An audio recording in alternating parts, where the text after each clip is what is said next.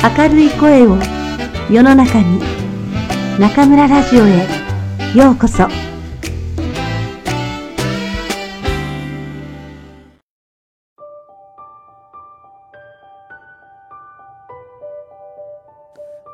ゼロ秒思考。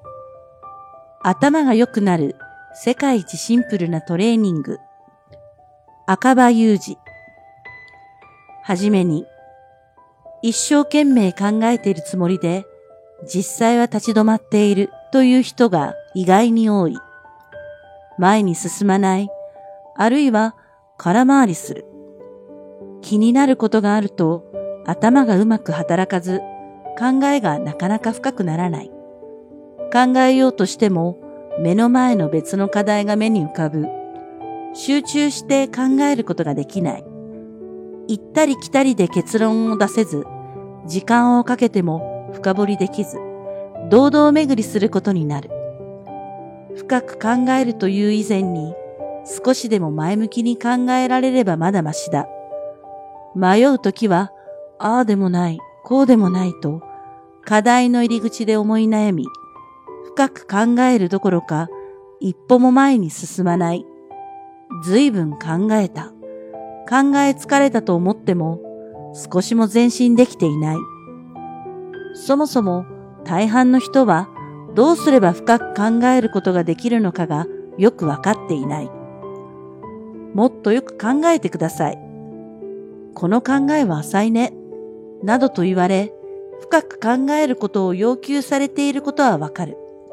深く考えられると、なんだか素晴らしいことができそうな気もするが、皆その具体的な方法論を知らない。こうかなと思ってもあまり自信がない。思い起こしてみれば、日本では小学校の時から考える訓練、効果的に考えをまとめる訓練がほとんどなされていない。自分の考えをどのように深めていくのかという教育は若干の作文の時間以外はほとんどなされない。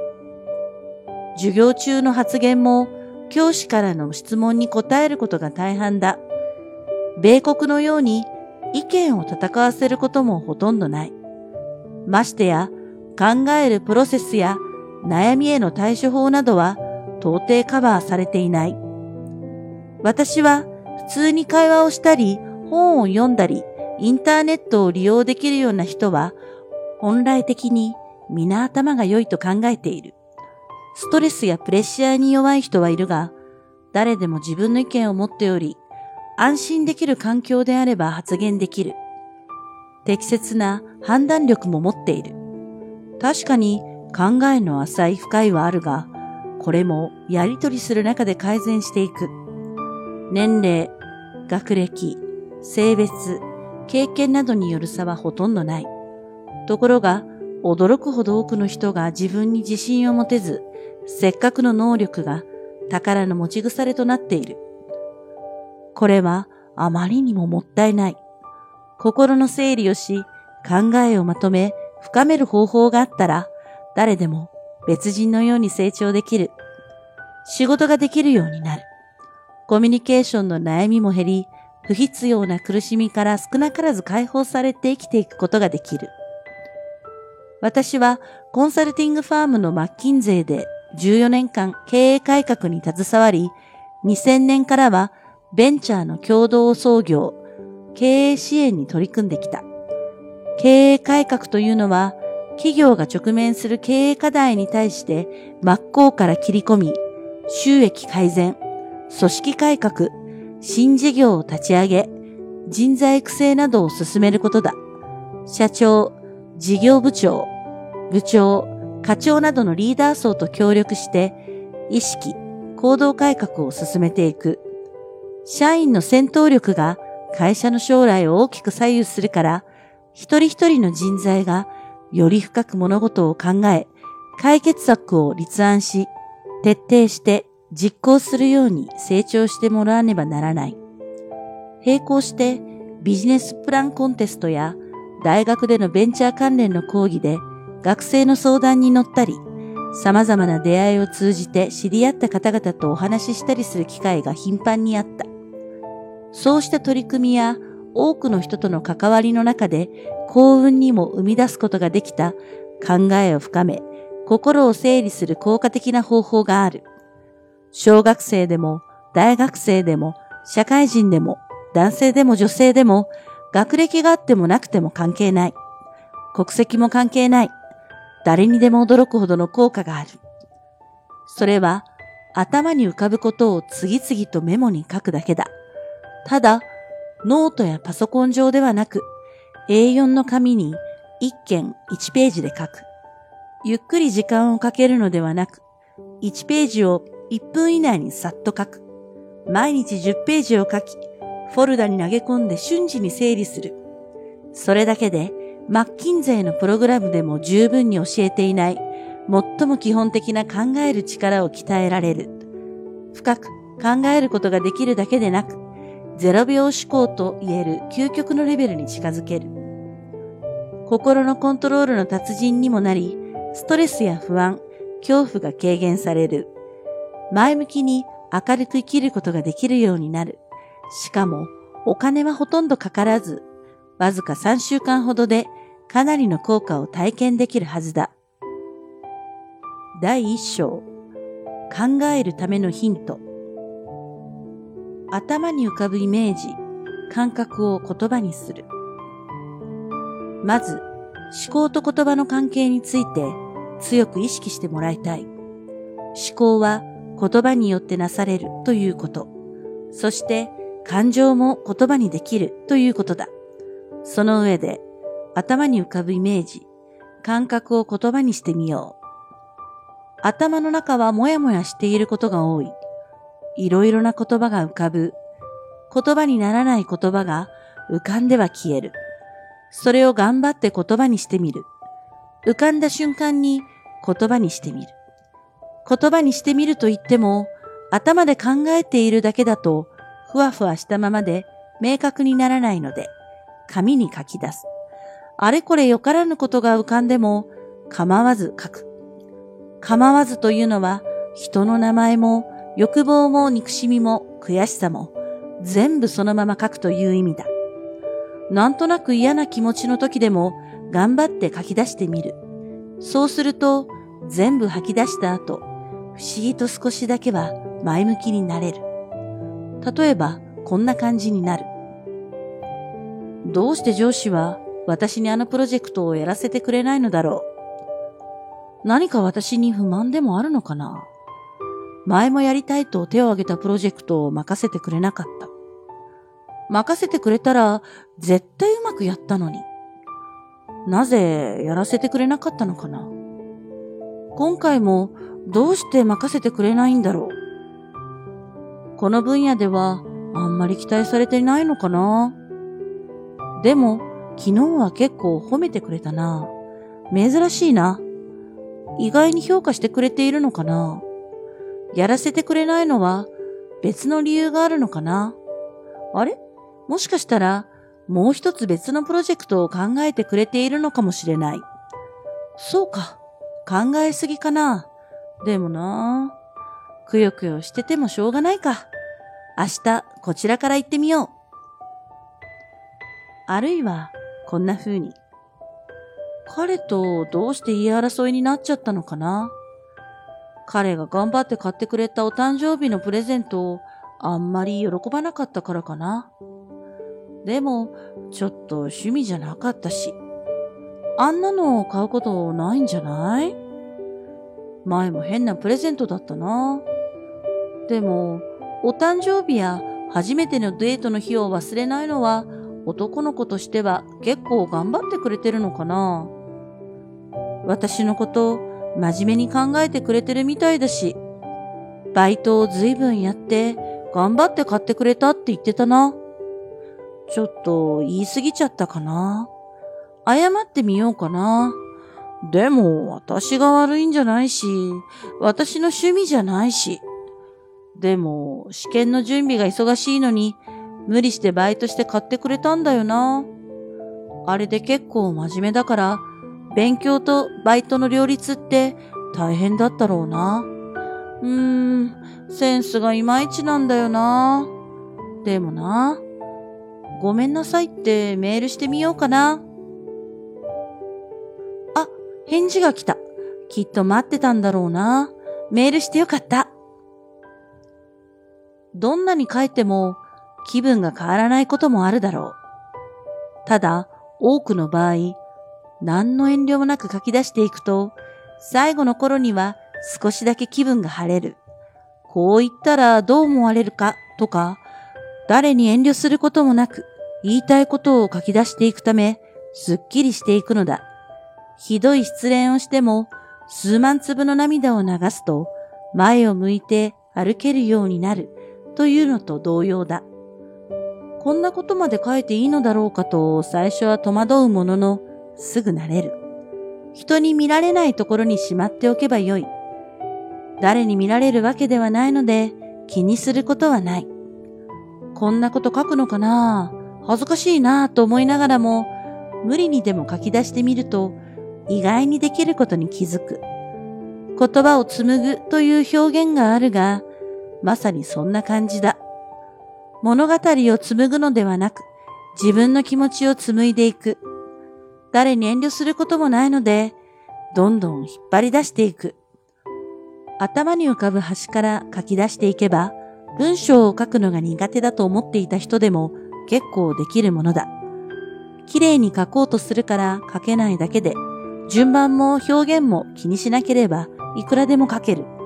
人目を気にしなければ何でも書ける。特に嫌な気分の時は際限なく書ける。誰だって起きている間、いつでも何かを感じている。何かを考え、何らかのイメージが浮かんでいる。ただ、それがすぐ消えてしまう。言葉を認識する以前に、もやっとした感情のまま、それが何かを特定しないまま消えてしまう。一旦忘れるが、もやもやの原因が解決するわけではない。もやもやが自然に消えるわけでもない。なので、気分はどんどんめいってくる。なんだか気持ち悪い。気分が悪い。どうと言えないが、ムズムズする。なんだか嫌だが、どうなるものではないので忘れてしまおう。こういう気分になったことは誰にでもあるだろう。というか、毎日何回かそういうことはあるだろう。その場を忘れてしまうこともあるが、心の底に溜まり、どんどん重くなる。私のおすすめは、それを言葉にし、遠慮なく書いてみることだ。もやもやを外に出してしまうことだ。誰に見せるわけではない。遠慮は全くいらない。もやもやを書いたからといって、それが現実化するわけでもないし、何か悪いことが起こるわけでもない。怒り、不満、不安などは、もやもやより感情が明確な分認識しやすく、わかりやすく、言葉にしやすい。書くことさえ躊躇しなければ、誰でも自由に書くことができるようになる。書くことになれるかどうかだ。愚痴は言いたくない。人の悪口も言いたくない。という主義の方も多いだろう。そう思うのは大変立派なことだ。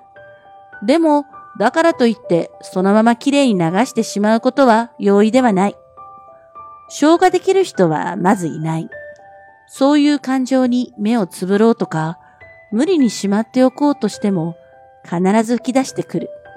当の本人にぶつけられない場合は他の人に当たってしまうなど悪い形で結局は出てしまう。それだったらむしろ気にせず紙に吐き出してしまう方がいい。もちろん人には見せない。決して見られない場所にしまっておく。また、毎日の生活や仕事の中で、こうしたらという思い、アイデアが生まれる一方で、でもダメじゃないか。そんなの無理に決まっている。自分にはとてもできないという気持ちも湧き起こってくる。不安が湧いてくる。これも全部書き出すと良い。構わず全部書く。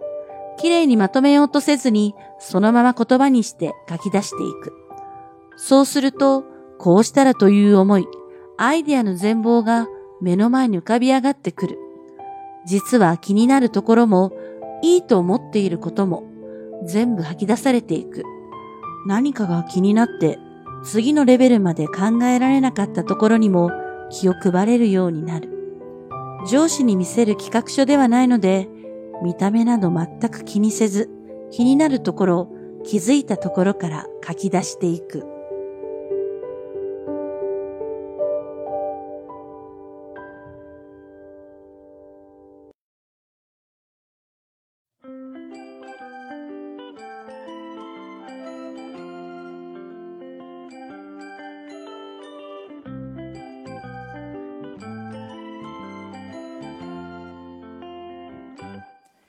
皆さんこんばんは。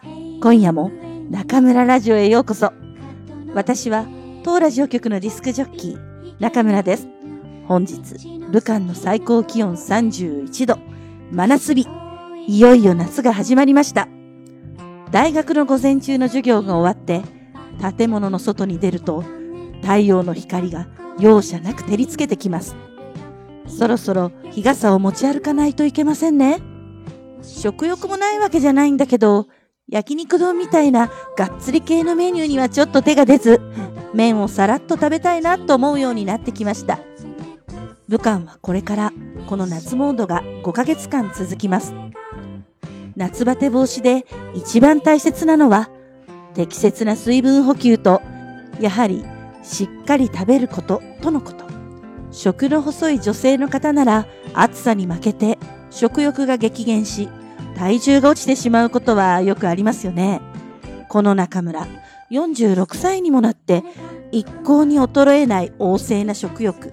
従って夏痩せすることもほとんどないというのがありがたいというか少々困った現実です。以前も申し上げた通り20代までの私は痩せ型で長く運動してきたおかげで筋性の取れたいい体をしていました。33歳で中国に渡った時も165センチ、56キログラムぐらいでしたから、まあ悪くはないプロポーションでした。それがどうして14年後にこんなに大きく育ってしまったのか。それはひとえに中年の入り口で出会ってしまった本場の中華料理。ああ、美味しい。ああ、悲しい。ああ、やっぱり美味しい。そして、親切な気持ち200%で、私の目の前にどんどん珍しく、美味しく、ついでにカロリーが高いものを紹介してくれる。親切な、親切な中国のポンヨーメン。そしてもう一つ。中国の薄いビール。これも私のお腹を十分に大物にしてくれました。私が日本でよく飲んでいたビールは、アサヒスーパードライ。1987年に発売され、アルコール度数は5度。それまでのビールより苦味を抑え、甘さも少なくしたキレのあるビールで大ヒットした商品です。今、武漢にいる私がよく飲むビールは、雪花の四川天野。アルコール度数2%で、スーパードライと比べるとすごく薄く感じます。そのせいか、食事中もよく飲むようになり、そして、何と言っても中国の人情。お酒の席で立場が上の人にお酒をお酌する習慣ですね。あれにやられてしまいました。私の周りでは結構学生との飲み会が多くて、誰かと乾杯すると、私も、私も、と次々に乾杯が続き、気づいたらまた飲んじゃったという具合です。じゃあ飲まなきゃいいのにって思う方は大勢いるでしょうし、自分でもそう思うんですけど、みんなで飲むビールって最高なんですよねと全く反省の色が見えなかった私ですが、最近また一回り大きくなったような気がして、さすがにこれはまずいと思い始めました。そんな私を見かねて、くんくんが、じゃあ一緒に体操しましょうと教えてくれたのが、今大人気のチョンダヨンのエアロビクス。中国では、ジェンドーイエンと言い、女の子で知らない人はほとんどいない超有名人ですよね。チョンダヨンさんは、韓国で一番有名なカリスマ主婦で、なんと今年50歳。30歳ぐらいにしか見えない若さと、125キロと105キロの女性を50キロずつ減量させた奇跡のダイエット方法で一躍有名になりました。50キロも減量？いえいえ、私、20キロ、いえ、10キロ痩せられれば、御の字です。彼女のエアロビクス体操は、ウェイボーで広く公開されているので、この3日間、ずっとくんくんと1日2セットずつ続けています。1セット10分。見た目はそれほど荷がかかる動きはないんですが、これがどうして2セット目には汗が噴き出してくるんですよ。ああ、これは効果あるわ。と、まだぜいぜい言いながら中村頑張っています。もし10キロ痩せられたら、きっと私、ずいぶん若々しく可愛くなれるのではないかと思うのですが、さて問題は続くかどうか。今日は金曜日。これから学生も来るし、夜は日本語サロン。早くエアロビしないとできなくなっちゃいますね。さて、今日の朗読のテーマは、0秒思考。普段から速攻、即決、即行動をモットーにしている私、成田空港の本屋さんでこの本を見つけ、即決購入いたしました。著者の赤羽裕二さんは、世界60カ国に105以上の支社を持つ、経営コンサルティング会社、マッキンゼーカンパニーで14年間活躍した方です。彼が書いたこの本、副題は、頭が良くなる世界一シンプルなトレーニング。なんとも嬉しくなる言葉じゃありませんか ?40 代も半ばを過ぎ、経験と体重は着実に増えながら、記憶力は確実に衰えつつある今日。しかし、ここで簡単に諦めてはいけません。どんどん年齢が離れていく学生たちに負けてなるものか中村は武漢行きの飛行機の中で一気に読破しました。内容の骨子を簡単に言うと、A4 の紙1枚に1分間で思いついたことを思いついた瞬間に書くという本当に極めてシンプルなもの。これを1日10ページ、数ヶ月続けていくと、赤羽さん曰く瞬間的に問題点が見え、課題が整理できてくる。この変化には性別、年齢、経験を問わない。ああ、ということは、中村、まだまだチャンスがあるじゃないですか。また、赤羽さんは0秒思考を行う上で必要なことに、情報収集を挙げています。適切な判断を下すためには適切な情報が必要です。ここで大切なのは、情報収集に時間をかまけて、それ自体が目的になってしまうことです。何かを調べ始めると面白くなってネットを次々サーフィンしてどんどん脱線していってしまう人が多いでしょううんうん。中村もそういうところありますね。ただ、中村には秘密兵器があります。それは、くんくんです。くんくんは仲間内では在大の CIA とも呼ばれる情報収集の達人。毎日私に必要な情報を手短に教えてくれます。これが中村の速攻即決に大いに役立っていることは言うまでもありません。この中村ラジオが誕生したのも、くんくんが後輩からの情報を精査し、私に伝えたことがきっかけです。その話を聞いた私は、へえ、面白いね。私たちもやってみよう。と即決しました。平凡なおばさんの私がこんなことを言うのは恥ずかしいのですが、子供の時は私は女諸葛亮だと本気で勘違いしていたぐらいで、今でもいろんなことを企画することが好きですね。でも、思いついたことのほとんどは最終決定者であるくんくんにダメ出しされ、ボツになっちゃうんですけどね。赤羽さんは誰かに話すこともいいが、これをメモに書く方がさらに効果があると言っているし、くんくんも最近は特に忙しいし、中村も言ったことをすぐ忘れちゃう年になってきたし、そうですね。ぜひ書いておこうと思います。とにかく内容も順番も気にせず、特別綺麗に書く必要もないみたいですから、皆さんもちょっとやってみませんか？このトレーニングを続けたら、きっと急に人前で話すことになっても、話が思いつかないなんてことはなくなるでしょうね。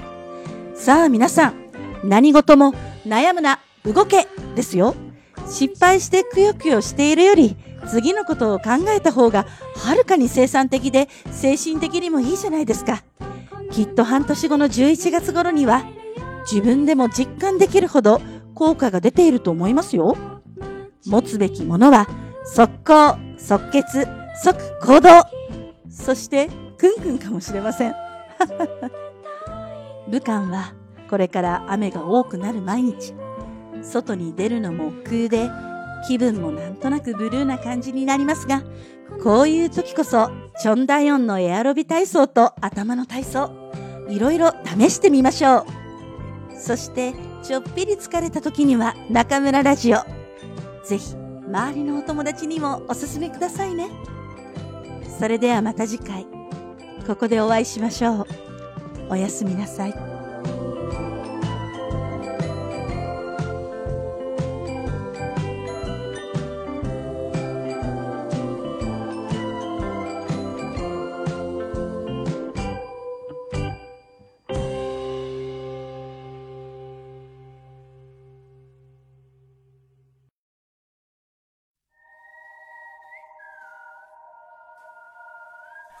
んちゃんのおまけコーナ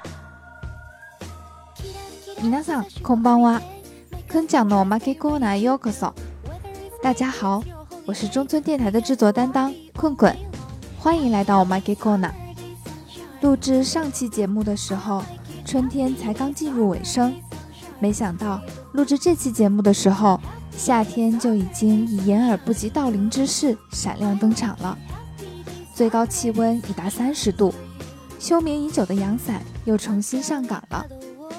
身上穿的衣服越来越薄，中村老师也越来越在意自己与肉肉的关系，天天嘟囔着要与肉肉决裂。于是，好心的棍棍决定助老师一臂之力，向老师介绍了风靡亚洲的郑多燕减肥视频，并一起开始了每日锻炼的生活。我自身虽然是吃不胖的体质。但是因为平时完全不运动，所以只是跳十分钟的操都可以让我浑身疼个好几天。看来身体素质的提升空间还很大，希望今后也能跟老师一起坚持每天跳操，每周游泳，争取过上健康规律的生活。另外，这个月还有一件大事，家里的喵喵马鲁强和马鲁强的女儿卡巴江，这个月双双接受了绝育手术。现在正在恢复当中。少不经事的卡巴还未尝到恋爱的滋味，就被剥夺了恋爱的权利。称职的好妈妈马鲁也不能再生儿育女了。这样想来，虽然有点可惜，但是若真的想给喵喵一个温暖的家，绝育手术是非常有必要的。它可以减少猫咪因发情频率过高而产生的生理疾病。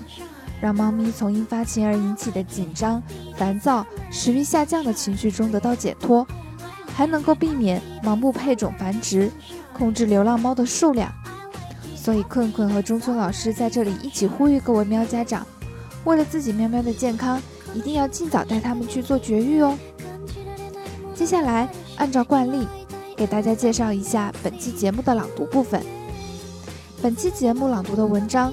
节选自赤羽雄二的《Zero b i o s i c o 零秒思考这一本书，它的核心内容是即刻思考、即刻决定、即刻执行。在我看来，中村老师的行动模式就是标准的零秒思考、即刻决定，然后立即行动。老师飞速运转的大脑回路和超强的执行力，经常让我惊叹不已。我们凡人要怎样才能做到这三即刻呢？作者向大家介绍的方法是做笔记，不需要写的特别工整，也不要在意顺序逻辑，将自己想到的内容匆匆反映到纸上就行了。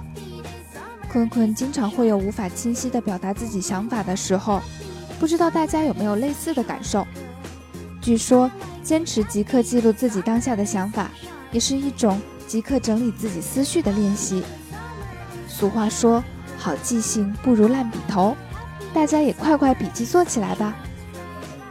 最后再发布一个温馨小贴士：这周末就将迎来 CATTI 翻译和口译考试了。各位参加考试的小伙伴们，大家准备好了吗？不要忘了打印准考证，带上身份证和铅笔、水性笔哦！祝大家都能沉着应考，取得满意的成绩。困困也要去考试，虽然心里依然很没底。 但是一定会尽力的。回来之后再跟大家分享这次的考试心得。处于观望状态的小伙伴们，一定要关注下一期节目哦。それではまた次回ここでお会いしましょう。おやすみなさい。